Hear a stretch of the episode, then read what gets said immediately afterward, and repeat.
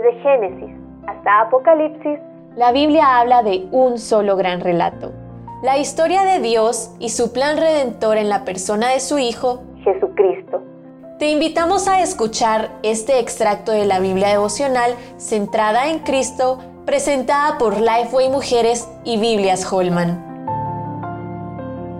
Un sacrificio mayor. Génesis 22. Un paso, otro paso, otro más. Tres días de camino. El destino, un monte en donde Abraham sacrificaría a Isaac. La bendición de un hijo es un gozo que no puede traducirse en palabras. Ponerme en el lugar de Abraham en este pasaje me resulta increíblemente difícil. La razón, su silencio. Dios llama, Abraham responde. Dios ordena, Abraham obedece. Abraham conocía a Dios, había caminado con él y había escuchado su voz. El Señor lo llamó, le mostró que su descendencia sería numerosa e hizo pacto con él.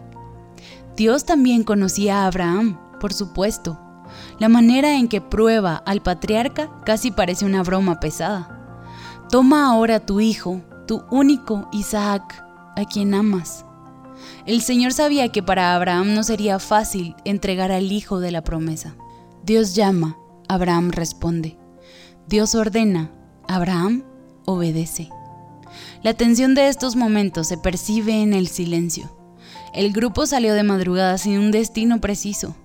Durante los tres días de camino no se registra palabra alguna de los viajeros. Finalmente el silencio se rompe. Yo y el muchacho iremos hasta ahí y adoraremos y volveremos a vosotros. Abraham obedeció a Dios porque confiaba en él, y Abraham confiaba en Dios porque lo conocía. Él había prometido que la descendencia de Abraham sería establecida por medio de Isaac.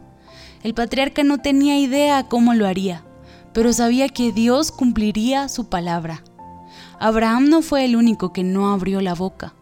Después de preguntar por el cordero y escuchar que Dios lo proveería, Isaac permaneció callado, aun cuando fue atado sobre la leña y vio la mano de su padre alzarse sobre él con el cuchillo.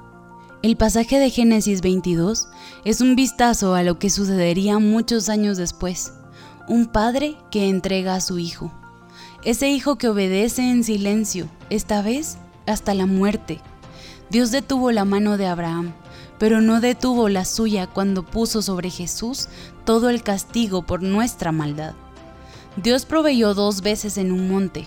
Abraham e Isaac recibieron un carnero, y nosotras recibimos el Cordero de Dios que quita los pecados del mundo. Hoy, tú y yo, como Abraham, Podemos obedecer a Dios porque podemos confiar en Él.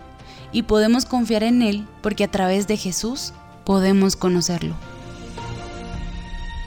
Para conocer más recursos relacionados a esta gran historia, visita www.centradaencristo.com.